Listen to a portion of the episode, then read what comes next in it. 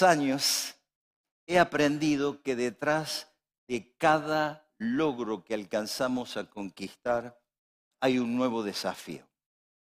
Cuando nos llevan nuestra mamá al colegio primario y terminamos el primario, dice, wow, un logro, terminó el colegio primario. Pero viene el desafío del colegio secundario. Cuando nos ponemos de novio, es un logro, wow, me puse de novio, pero ahora viene lo siguiente, el matrimonio, y cuando nos casamos es un logro, la fiesta, el compromiso, las invitaciones, la luna de miel, pero luego uno se da cuenta que vuelve a la habitualidad, hay otro desafío, los chicos que llegan, el trabajo, nuestra sociedad, lo que está pasando aquí en Argentina, ¿no? el desafío de eh, salir de esta inflación tan, tan fea que consume el salario, que achica los bolsillos. Siempre, siempre hay nuevos desafíos luego de cada logro. La vida siempre estamos como en un combate. Lo que perdemos o ganamos son batallas de nuestra vida, pero la guerra continúa. Hoy logré esto, pero mañana lunes tal vez tenga otra batalla, otro desafío. Por eso siempre es muy importante que Jesucristo esté a nuestro lado y nos ayude en cada batalla que tengamos que enfrentar.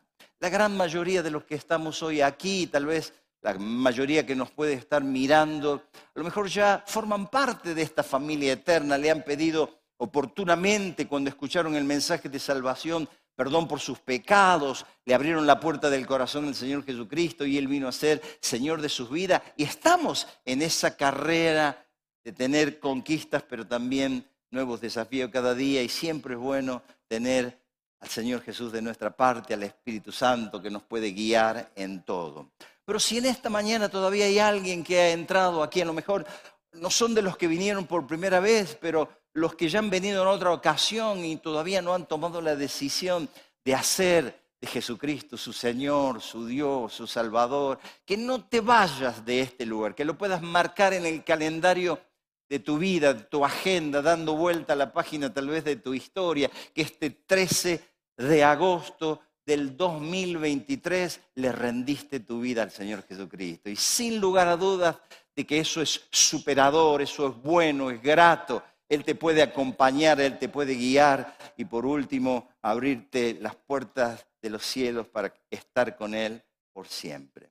Por lo tanto, yo quiero animar a aquellos que todavía no han hecho de Jesús el Salvador, que lo hagan. Dentro de un rato yo voy a invitarte y guiarte con una cortita oración. Pero ahora quiero darte algunos consejos sabios. No son en verdad mis consejos, aunque voy a poner algo de lo que soy, de mi impronta, de lo que he vivido, de los años que que soy parte de la familia del Señor, pero estos son consejos sabios de parte de Dios. El primero de ellos es, no dejemos de congregarnos cada domingo.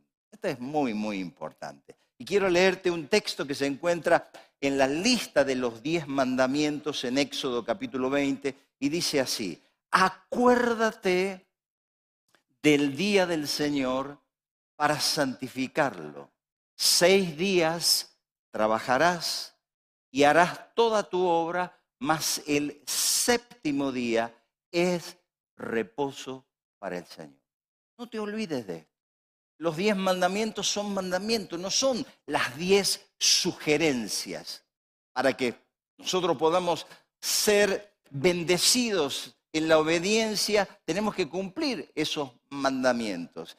Y vale la pena que nosotros siempre seamos gente que nos congreguemos los días domingos. Mis padres cuando conocieron al Señor Jesucristo, ellos eh, entendieron esto con una claridad total.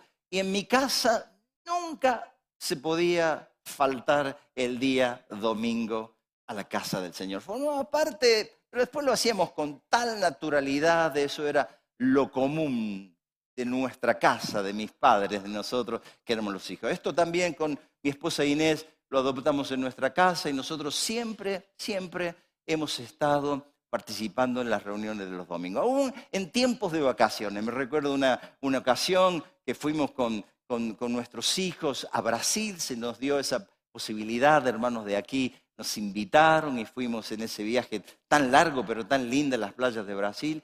Pero el día domingo yo dije, nosotros tenemos que buscar un lugar donde congregarnos, ¿no? Y averigüé dónde había por ahí una iglesia y fuimos con la familia Zaragoza que está aquí presente y otra familia, el hermano de él que ya está con el Señor, y nos fuimos a congregar en aquel lugar en la iglesia. En otra ocasión, eh, cuando nuestros cinco hijos todavía estaban y hoy meditaba en la fecha, mi hija Jessica estaba soltera, así que por lo menos hace 27 años de este episodio, fuimos a Bariloche y estábamos ahí, era invierno, hacía mucho frío ese día, fue un día, todo el día lluvia y, hielo, eh, caía así entre nieve mezclada, agua y hielo, ¿no?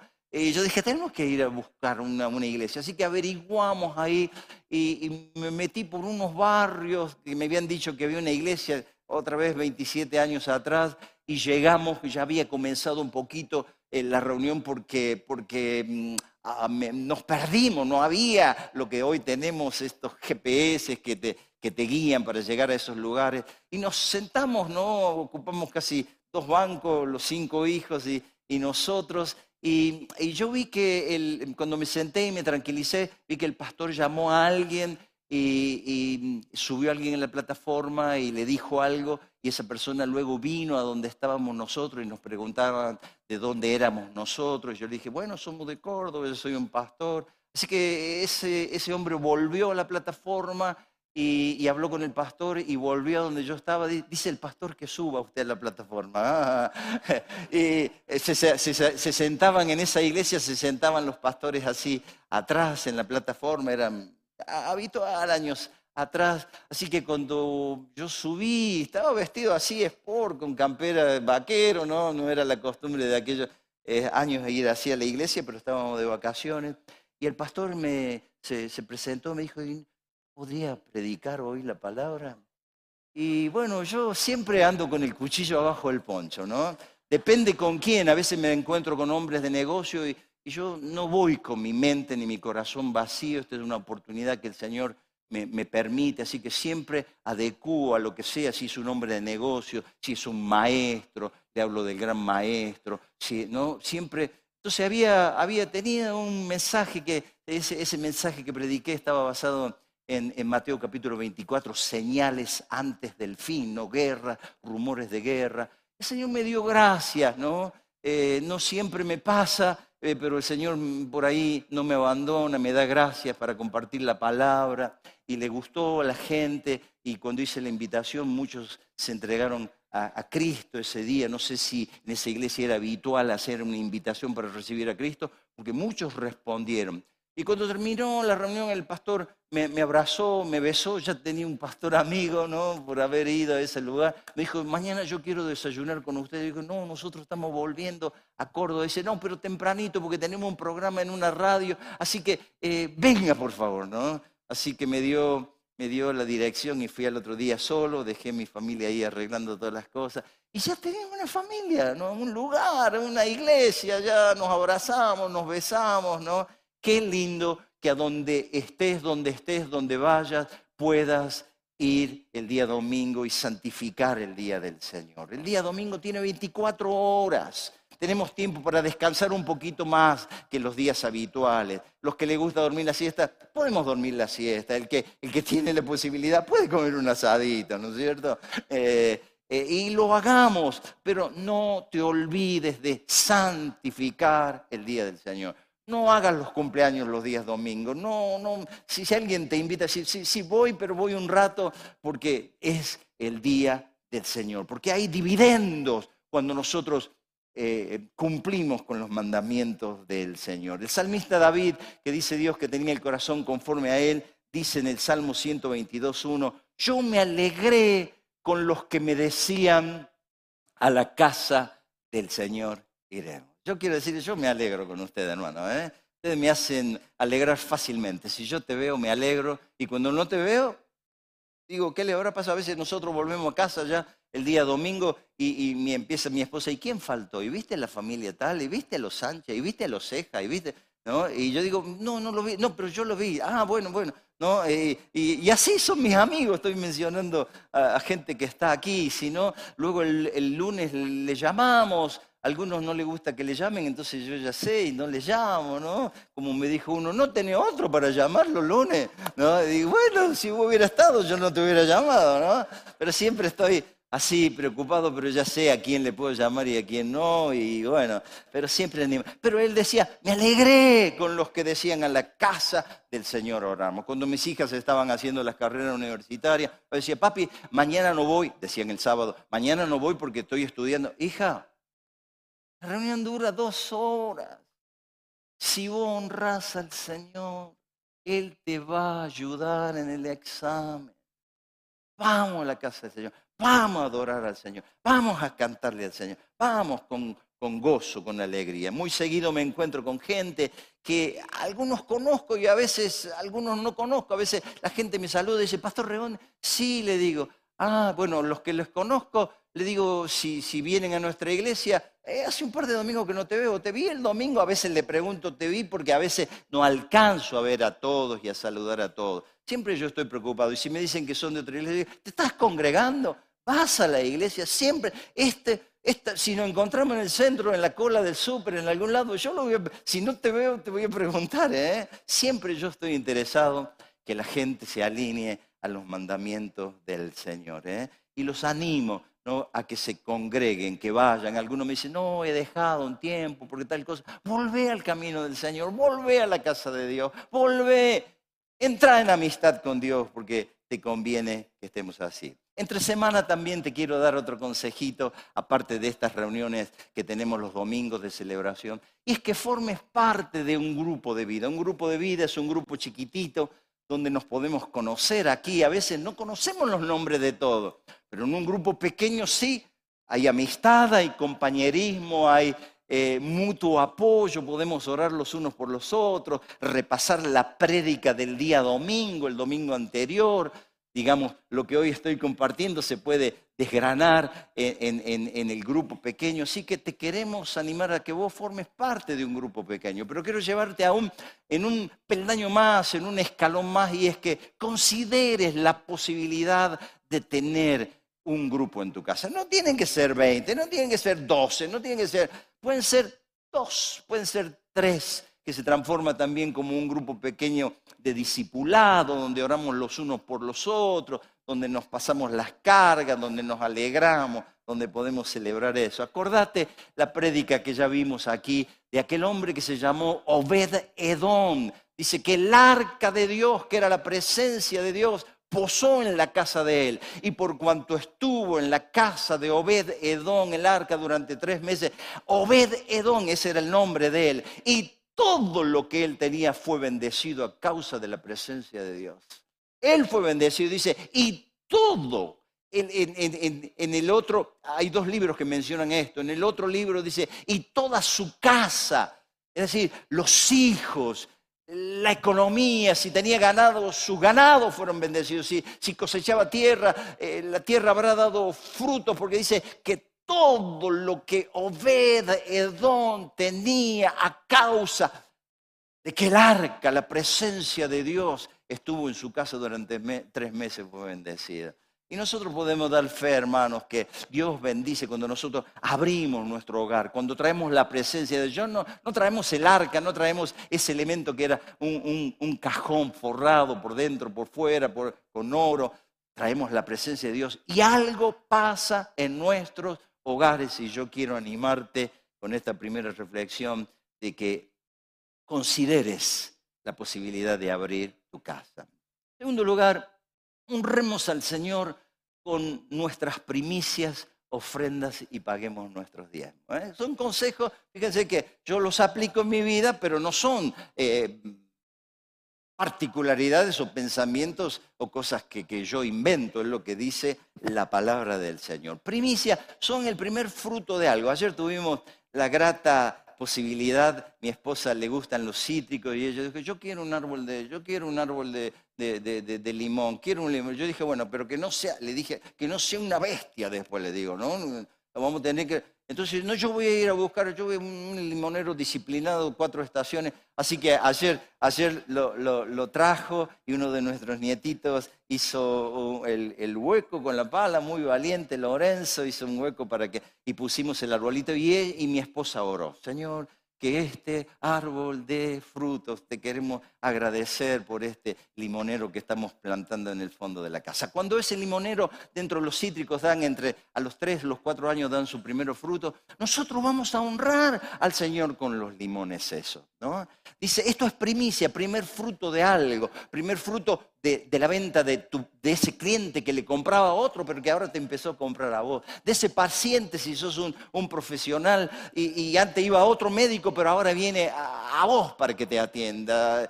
Eh, primicia, lo, primero que te entre, un reconocimiento. Dice, honra al Señor con las primicias de todo tu fruto y rebosarán, dice, tus lagares de mosto y tus graneros de grano. Bueno, nosotros, la mayoría de nosotros creo no tenemos graneros, es decir, no acopiamos, no acopiamos trigo u otro, u otro, otro grano, tampoco tenemos lagares, espero que ustedes no tengan lagares, bodegas en su casa, ¿Eh?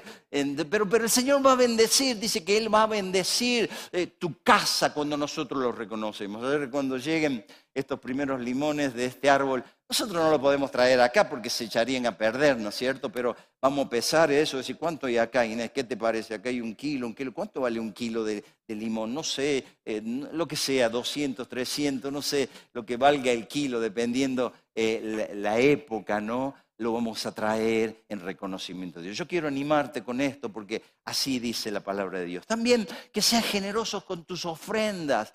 Eh, fíjense en que el único lugar donde el dinero vale en la iglesia, usted va al súper y gasta 5, 7 mil pesos, no, no vale nada la plata. Y viene acá y pone 100 pesos y dice, puse 100 pesos, wow. El único lugar donde vale la guita acá, ¿vieron? Acá dice, puse 100 pesos, puse mil pesos, ¿no es cierto? Y te va a comer una pizza y sale 3.500, 4.000 ahora en cualquier lugar, ¿no es cierto? Entonces, que vos seas generoso. Eh, no tiene un monto la ofrenda establecido por Dios, pero que vos seas generoso, que a veces sea una ofrenda sacrificial. No voy a comer esto, mm, no voy a hacerme este asado, Mm, bueno, estoy luchando en contra tuyo, un carnicero, hermano querido. ¿eh? Bueno, bueno, eh, lo voy a comer, pero mm, voy a dejar la Coca-Cola. ¿No es cierto? Entonces, bueno, sacrificial a veces, ¿no? ¿Cómo, ¿Cómo yo me gasté cinco mil en esto y voy a la casa de Dios y saco un billete ajado, arrugado, dibujado, San Martín con bigote, el otro con barba? eh, así hacer, en uno que decía, así voy a hacer la cadena de estos billetes y tal cosa. No, no, no pongas esa basura en la casa del Señor. Sé generoso, Dios te ve. Él estaba frente al banco de los tributos y dice que los que tenían daban mucho, dice, y había ricos que daban. Dice, y él valoró a aquella pobre mujer que puso todo lo que tenía. La valoró, no le dijo, mujer, ¿qué necia has hecho? ¿Con qué vas a comprar mañana la leche? ¿Cómo vas a hacer con el pan? ¿Cómo vas a hacer con.? La valoró y se cuenta a lo largo de la historia lo que Jesús contó y estableció hablando de las ofrendas de esa pobre viuda. Sea así. Y también paga tus diezmos. Los diezmos no los damos, los pagamos, es una deuda contraída y tu prosperidad va a estar asegurada. Cuando nuestro hijo Eric se fue a vivir a los Estados Unidos con 18 años, bien jovencito, esa semana el lunes cumplió los 18 años, fuimos a sacar el carnet de conducir, fuimos luego al, AAA, eh, el, Automóvil Club Argentino, hicimos el, carnet eh, internacional y él se fue a vivir allá a los Estados Unidos y con mi esposa nos propusimos de eso hace 26 años atrás, que todos los domingos le íbamos a hablar a la noche. Se fue a vivir primero con un primo que vivía en Nueva Jersey y luego con otro primo que vivía en la Florida. Estuvo ahí un par de meses con cada uno de ellos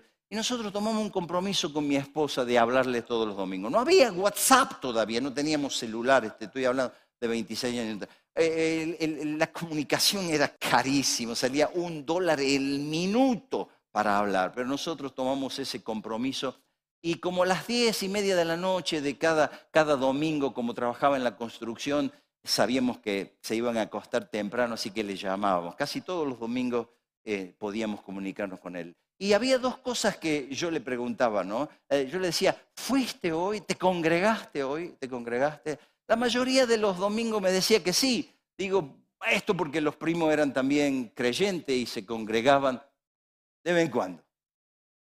Pero yo los animaba, ¿no? No, no falté, porque yo me decía a mí mismo, si él va, si está en la casa del Señor, algo puede pasar. Dios le puede hablar, eh, Dios lo puede direccionar, Dios lo puede cuidar, Dios lo puede librar de todo mal. ¿No? Así que cuando me decía que sí, yo me alegraba y cuando me decía no, digo, hijo, no falte, no falte el domingo que viene, no falte, anda, sé fiel a nuestro Dios. Pero lo segundo que le preguntaba, porque ya trabajaba y, trabajaba en la construcción, ya se paga todos los viernes, entonces le decía, ofrendaste hoy, diezmaste hoy, porque yo sabía que si él estaba en la casa del Señor y si él entraba en el sistema financiero del reino de Dios, su prosperidad estaría asegurada. Si me decía, no, hoy no ofrendé porque llegamos tarde, hijo, bueno, junta eso el domingo que viene, dale, honralo al Señor para que Él te pueda bendecir. Algunos creen que el diezmo forma parte del Antiguo Testamento, pero les quiero leer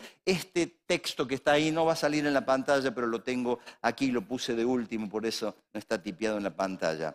Y le dice el Señor Jesucristo a los fariseos, que era la secta religiosa de aquellos días, ay de ustedes, escribas y fariseos hipócritas, lo cual significa falso, ¿no es cierto? Porque pagan el diezmo de la menta y el eneldo y el comino y dejan de hacer lo más importante de la ley, la justicia, la misericordia y la fe. Y les dice el Señor, esto es necesario hacer, ¿qué? La justicia, la misericordia y la fe. Pero añade, sin dejar de hacer aquello, que era aquello, el pago de los diezmos, de la menta, del eneldo y del comi. Los que vienen por primera vez dicen, uh, ya empezaron a pedir plata. No, no, no, no estamos pidiendo plata estamos enseñando las bendiciones que hay en Dios al formar parte del sistema financiero del reino. ¿Quién te va a defender en esta inflación? ¿Cómo vas a hacer para llegar a fin de mes? ¿Cómo van los números en nuestro tiempo? Dios él ha prometido abrir ventanas en los cielos y derramar bendición hasta que sobreabunde. Pensé en este término. Va a abundar y va a sobrar. Sobreabunde. Pero algo más va a hacer el Señor. Y dice, y yo reprenderé al devorador de ustedes. Así que dos cosas, te prospera y te protege. No te pierdas esta bendición. Yo te desafío. Si alguien dice, bueno, pero eso formaba parte, no, Jesucristo está refrendando esto. Le dice, ustedes son falsos porque ustedes son hipócritas, porque ustedes diezman, sí, está bien, diezman de la menta, del eneldo, del comino, que son hortalizas, que son especies. Dice, pero ustedes no tienen la justicia, la misericordia la fe. Esto tienen que hacer. Sean hombres de justicia, de misericordia y de fe, pero no dejen de hacer esto paguen los diezmos. Y Jesús trabajó en, el, en, la carpintería de su papá adoptivo, porque José no era el papá real, era el Hijo de Dios, Jesucristo. Él ahí cuando hacía una obra, él habrá cumplido con este mandamiento. Él nunca nos va a pedir algo que Él no hiciera. Yo no pudiera pararme en esta plataforma y decirte lo que vos tenés que hacer si yo no lo hago quiero cumplir primero yo y luego pasarte estos sabios consejos de la palabra del Señor. Así que, iglesia amada, vamos adelante con esto. En tercer lugar, elijamos cuidadosamente a nuestras amistades. Esto es muy, muy, muy importante. Yo en tiempos de mi vida, especialmente con los 13, los 14, los 15 años, antes de, de cambiarme de colegio, donde conocí a mi compañera la hermana y pastora Inés, eh, mi amada en Cristo. Ah, eh, mm, me junté con algunos compañeros que no me hicieron bien, no me hicieron bien. Yo salía del colegio y, me gustaban mucho las motos, eh, y, había un taller de motos y, y ahí corrían en esos muchachos. Y yo salía del colegio y me iba para ahí y el vocabulario de ellos, la manera, la forma, pero a mí me traían las motos y yo me relacioné con esos amigos y no me hicieron bien. Por eso yo quiero eh, animarte a que vos elijas cuidadosamente tus amistades. Hay lindos y buenos amigos, pero a veces sus intereses no son nuestros intereses y pueden sacarnos del propósito de Dios. Te sacan del propósito de Dios. Vas a aprender. Miren lo que dice el apóstol Pablo en 1 Corintios 15, 3. No se dejen engañar. Las malas compañías corrompen las buenas costumbres diciéndolo más en cordobés, dime con quién andas y te diré quién eres. Se nos pegan esas cosas. Ustedes ya me escucharon en la prédica que los, los entornos no son neutros. Con quién yo me relaciono me pueden levantar o me pueden aplastar. Me pueden bendecir o me pueden maldecir. Puedo aprender de sus malas costumbres y me pueden arruinar. Por lo tanto, esto también es sabio, elegí cuidadosamente con quién te relacionas. Somos amigos de todo porque tenemos que compartirle el mensaje del Evangelio, pero, pero no pasamos tiempo con ellos mucho tiempo. Y en algunos casos, hasta familiares, puede ser tu hermano, puede ser tu tío, puede ser tu primo, hermano muy querido, pero si no colabora con vos, con el proyecto de Dios te va a jugar en contra. En vez de edificarte, te va a destruir. Cuidado, nos volvamos selectivos en las amistades con quien nos relacionamos. Nosotros todavía hemos sido compañeros de colegio, de aula con Inés, y, todavía, luego de 51 años de haber egresado, eh, dos o tres veces al año se juntan mis compañeros, un colegio mixto, así que van los amigos míos, van mm, las compañeras también del, colegio,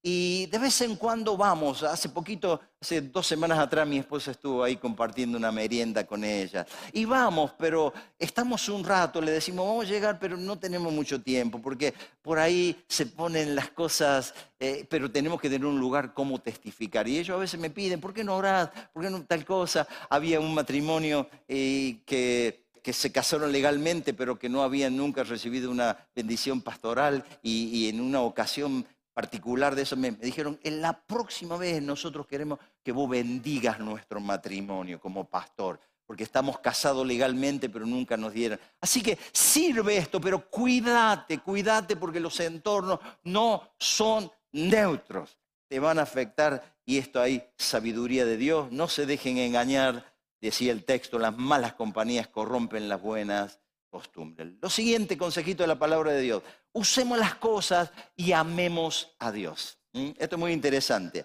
Dice 1 Juan capítulo 2, verso 15, no amen al mundo ni las cosas que están en el mundo.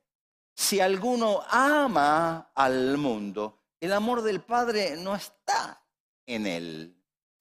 Y cuando dice esto, no, no habla del cosmos, habla de los árboles, del cielo, de los ríos, habla de esos elementos que nosotros podemos llegarnos a enamorar de ellos. El auto. Que el auto no sea tu Dios.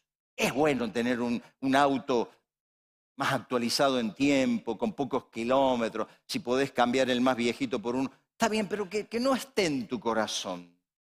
Que vos puedas usar el auto, pero amar a Dios. No amen el mundo. Si tenés una linda casa o estás construyendo, la más bonita que sea tu casa, lo más cómodo que pueda ser, lo más confortable, pero que no esté tu casa en tu corazón como, como un objeto de tu adoración, el auto. No, si hoy llueve, no, no, papá, yo lavé el auto ayer. Yo a la casa del Señor no, mañana no voy porque llueve. No, yo no voy a llevar a nadie, no voy a hacer que me embarre el auto, la alfombra. No, usa lo que Dios te da. Somos administradores de todos los bienes que Él pone bajo nuestra custodia, nuestra administración. Y acá dice, no amen, no amen, no amemos el mundo, ni las cosas que están en él. Amemos a Dios y usemos las cosas. Dos versículos más adelante dice, el mundo pasa y sus deseos pero el que hace la voluntad de Dios, me ayuda a leerlo, permanece para siempre. Así que este es un consejo sabio de la palabra del Señor. No amemos las cosas, no amemos. No amemos las cosas, las tenemos, gloria a Dios, tenemos un buen... Qué lindo. Eh, podés vestir bien, buenísimo, pero que no sea tu Dios el objeto de tu adoración. El mundo pasa, sus deseos pasan, pero los que hacemos la voluntad de Dios permanecemos para siempre. Que alguien me grita, amén, aleluya, gloria a Dios. Y lo último, hermano, de estos consejos sabios de Dios, sirvamos al Señor con todo, con todo. Este texto dado por el Señor Jesucristo y dice así, amarás al Señor tu Dios con todo tu corazón y con toda tu alma y con toda tu mente y con todas tus fuerzas. Amemos a Dios. Yo le puse con todo, con todo, con el corazón. Ponele el corazón, ponele, ponele pasión. Pero usa también tu mente como te decía antes, si vas a tener una reunión con... Llévate el, cuchillo bajo el poncho, llévate un texto. Dile, Señor, ¿qué le digo? ¿Cómo, cómo, lo acerco a vos? ¿Cómo le predico el Evangelio? Eh, ¿Puedo orar por él? Si se da la posibilidad, orá por él. El día viernes nos vino a visitar un hombre que construye naves, eh, galpones, naves inmensas y, yo ya cuando me llevó en el auto en una ocasión, le hablé del Señor, me dijo, no, yo me congrego. Y dice, ah, le digo, qué bien. Y digo, ¿y de dónde sos vos de Santa Fe? Le digo, ¿y a dónde te congregas? ¿En la iglesia de los altares? No. ¿En visión de futuro? No. Em, y me mencionó, no lo conocía el pastor y se creó eso. Digo, bueno, qué lindo, sos mi hermano en Cristo. El día viernes estuvo en nuestro negocio y, y hablamos un poquitito. Ahí estaba Hernán, mi yerno. Le digo, ¿puedo orar por vos? Sí, y así que oramos por, oré por él y él se emocionó, se quebrantó en esa oración y terminamos, eh, alguien que viene a vender algo y terminamos, somos hermanos en Cristo, nos damos un beso, me abrazó y me besó. Esto es la familia del Señor. Entonces, eh, Vamos, vamos, métele el corazón, métele eh, toda tu alma, toda tu mente, toda tu fuerza, que pueda servir al Señor con entusiasmo. Esta palabra entusiasmo está formada de, de dos raíces. Enteos, que significa con Dios adentro, con gana, viví un evangelio positivo, un evangelio transformador, un evangelio que cambia las mentes, los corazones, las familias, que podamos decir, vamos a una iglesia que es próspera, que es bendecida. Algunos dicen por ahí que la iglesia de los ricos. No sé si ustedes sintieron esto. Yo ya lo sentía cuando estaba en la calle Soldado Ruiz. No es verdad, porque yo no conozco a ninguno de ustedes que sea rico. Digo rico, ¿no? No es que te falte algo millonario, algo así. ¿eh? Y mi hijo se encontró con un hombre y le dijo, ¿usted conoce? Dice, ah, la iglesia de los ricos, vos no sabés los baños que tienen. Dice, bueno, por lo menos que hablen bien de nosotros, ¿no es cierto?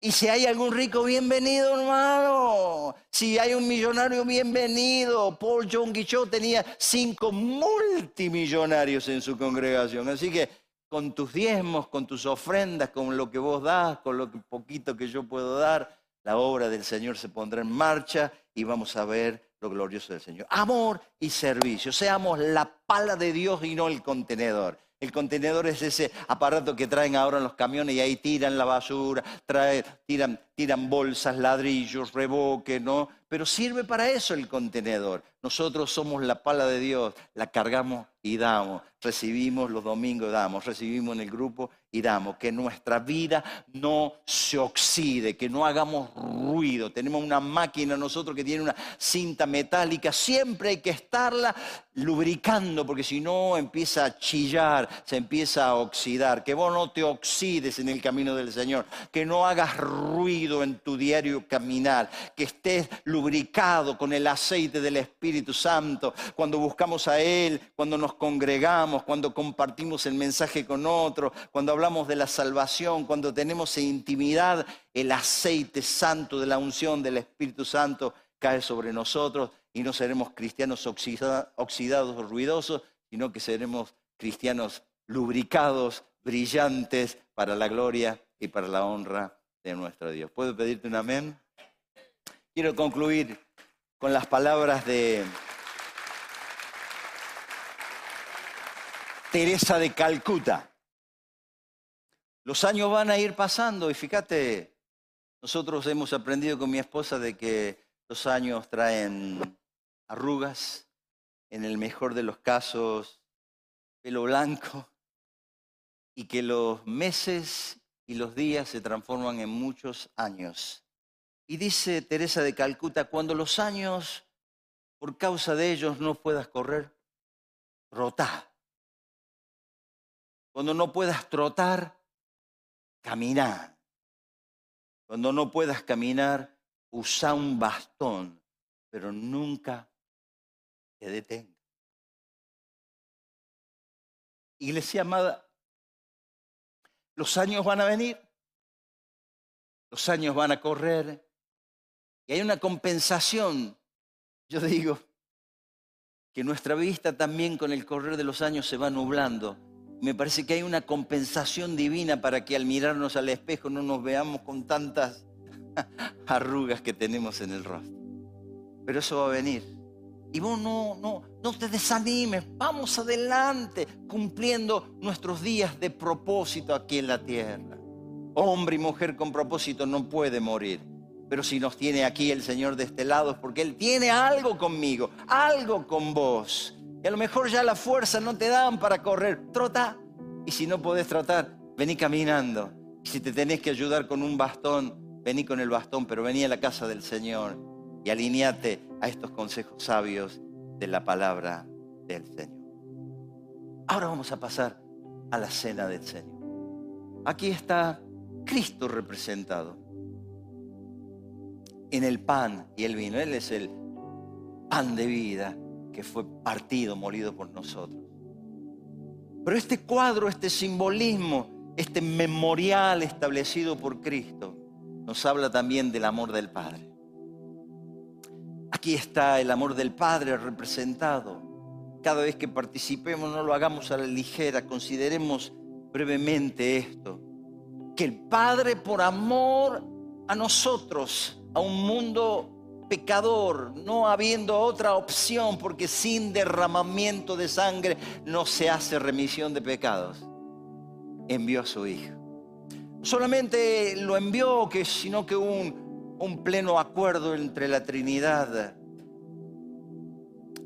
Y no solamente lo envió, sino que lo entregó. Pero no solamente que lo entregó, sino que ahí en la cruz la justicia divina lo mató. Dice Isaías que el Padre cargó sobre las espaldas del Hijo los pecados de todos nosotros y le tuvo que dar vuelta la cara, se dio vuelta, le dio las espaldas. Y si alguien preguntara por qué murió Cristo, porque el Padre lo crucificó para ofrendar esa justicia divina del Hijo sin pecado, para que nosotros pudiéramos ser libres por medio de Él. Pero a la vez este cuadro habla no solamente del amor del Padre, sino del amor del Hijo que se encarnó, que se hizo hombre, que vino a habitar entre nosotros, pero que subió a la cruz. Él sabía lo que le esperaba. Cuando Pedro dijo, Señor, tal cosa, dijo, tranquilo, guarda la espada, yo puedo pedir una legión de ángeles, pero para esto me encarné, para esto vine, yo nací para morir. No muero como un mártir, un mártir muere por lo que él cree, él, yo muero como el Cordero de Dios que quita el pecado, por amor a vos, por amor a, la posibilidad de que vos seas salvo, perdonado, justificado en mi obra. Mi amor se muestra y yo soy ese pan que lo estableció esa noche previo a la muerte y que en unos minutos nosotros vamos a compartir. Pero es también el amor de nosotros, la iglesia. Nosotros no nos quedamos simplemente aquí habiendo recibido a Cristo, calentando un banco. Queremos que nos podamos mover, activarnos. Hay gente que vos te rodeás mañana lunes o te vinculás en el trabajo, en el estudio, en el barrio y que yo nunca voy a poder llegar a ellos. Y hay personas a las cuales vos nunca vas a llevar, que son mis mis amigos, mis clientes, mis proveedores, no sé, mis empleados, mis patrones. Y ahí estoy yo, la iglesia está presente, los pastores distribuidos por muchas ciudades del norte al sur, en todo el mundo, los misioneros que han dejado su tierra en muchos casos, su idiosincrasia. Hace poquitito tuvimos al doctor y a su esposa, doctor Palacios, 30 años en África. Ahora se va del centro cristiano, uh, recordame el médico cirujano Ramelo, se va también para el lado de África. El amor aquí se representa no solamente el amor del Padre, el amor del Hijo, sino el amor nuestro, que al participar nos hacemos del amor del Padre y del amor del Hijo. Y leía estos días la historia del doctor Livingston, David Livingston, que siendo médico en Inglaterra se fue a vivir al África. Y ahí una vez lo asaltó un, león y le quebró el brazo y los últimos años se sujetaba el brazo con un cabestrillo porque no lo podía ya movilizar. Estaba herido por haber ido al África a trabajar. Y cuando murió dejó por escrito que él quería que el corazón se lo sacaran cuando muriera y lo enterraran en África y que el cuerpo lo volvieran a Inglaterra, donde actualmente hay un monumento que recuerda la tarea, el trabajo en la bahía de Westminster en Inglaterra. Esta es la iglesia, estos somos nosotros, este es el cuadro en lo que vamos a participar ahora. Y yo creo que la mayoría podemos hacer esto porque hemos recibido a Cristo, pero tal vez hay alguien que en esta mañana todavía no forma parte esta familia gloriosa, eterna, preciosa. Y yo no quiero que te vuelvas a tu casa como entraste. Quiero que te vuelvas con Jesús en tu corazón. Que el príncipe del universo pueda venir a tu corazón. Que vos le digas, sí Señor, reconozco mis errores, mis pecados, mis equivocaciones. Sé y entiendo decirle, Señor Jesús, como dijiste que este pueblo de labios me honra, pero su corazón está lejos de mí. Señor, yo no he sido fiel en mi comportamiento, en mi fidelidad los domingos, en el pago de tus diezmos, en generosidad de lo que has hecho. Tengo amigos que no son convenientes. Tal vez tengas que decir, Señor, yo amo las cosas y te uso a vos en vez de usar las cosas y amarte a vos. Pero hoy yo me quiero arrepentir y quiero entregarte mi corazón, mi mente, mi alma y mis fuerzas para servir. Iglesia, comencemos a orar. Invito a los músicos que pasen, nos preparamos para la cena del Señor. Pero no puedo pasar por alto esta oportunidad que me concede Dios de invitarte en esta mañana. Si no has invitado a Cristo, que lo hagas y yo voy a guiarte en una cortita y sencilla oración. Va a ser una oración de reconocimiento de tus pecados. Una oración donde vamos a invitar a Cristo que Él venga y sea tu dueño, tu Señor, tu Salvador, para este presente, para este momento, para los años por venir y para la eternidad. Te invito, ahí donde estás, si todavía no has invitado a Cristo, a lo mejor has venido ya por varios domingos, pero todavía no has hecho de Jesús tu Salvador. O los que vinieron hoy por primera vez, que hagas esta oración. Que le digas, quiero que seas mi Señor, quiero que seas mi Salvador. Y yo te invito que hagas esta cortita oración, palabras tras palabras, después de la mía decía así juntamente conmigo, querido Dios, gracias, decirle, gracias por haberme permitido estar hoy aquí en tu casa. Decirle, reconozco mis pecados, mis errores, mis equivocaciones. Pero ahora te invito que vengas a mi vida te abro la puerta de mi corazón. Quiero que seas mi Señor, mi Salvador, mi amigo, mi compañero, mi guía. Perdón por mis pecados, decirle. Te acepto y te recibo como mi dueño y mi Salvador. Y por último, decir conmigo, declaro con mi boca y creo en mi corazón que Jesucristo es el Señor y que Dios el Padre lo levantó de entre los muertos. Y declárate salvo, declárate si sos una dama salva, perdonada por la obra, por los méritos de nuestro Señor Jesucristo. Y decimos amén y amén. Si hiciste esta oración por primera vez, después comunícate con nosotros. Hay un lugar ahí que te van a guiar cómo dar los primeros pasos. Y si estás en tu casa, queremos comunicarnos con vos. Va a haber un zócalo dentro de un rato que te va a anunciar cómo te podés comunicar con nosotros. Bajo este lugar cantamos una canción y te vamos a servir a Cristo representado aquí. ¿Por qué no le damos un fuerte aplauso a nuestro Dios?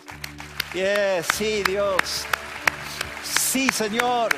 Gracias por tu amor, por tu misericordia. Gracias Jesús que te hiciste hombre, que cargaste sobre tus espaldas nuestros pecados. Hay paz, hay perdón, hay gracia presente, hay gloria futura. En tu nombre, Señor, participamos ahora y decimos amén y amén. Jehová eres quien provee. Jehová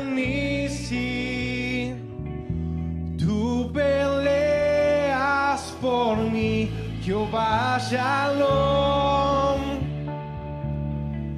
mi príncipe de paz, y te adoraré por quien eres tú. Bueno, te pones de pie y cantas conmigo. Nashirea, tú eres quien provee, Jehová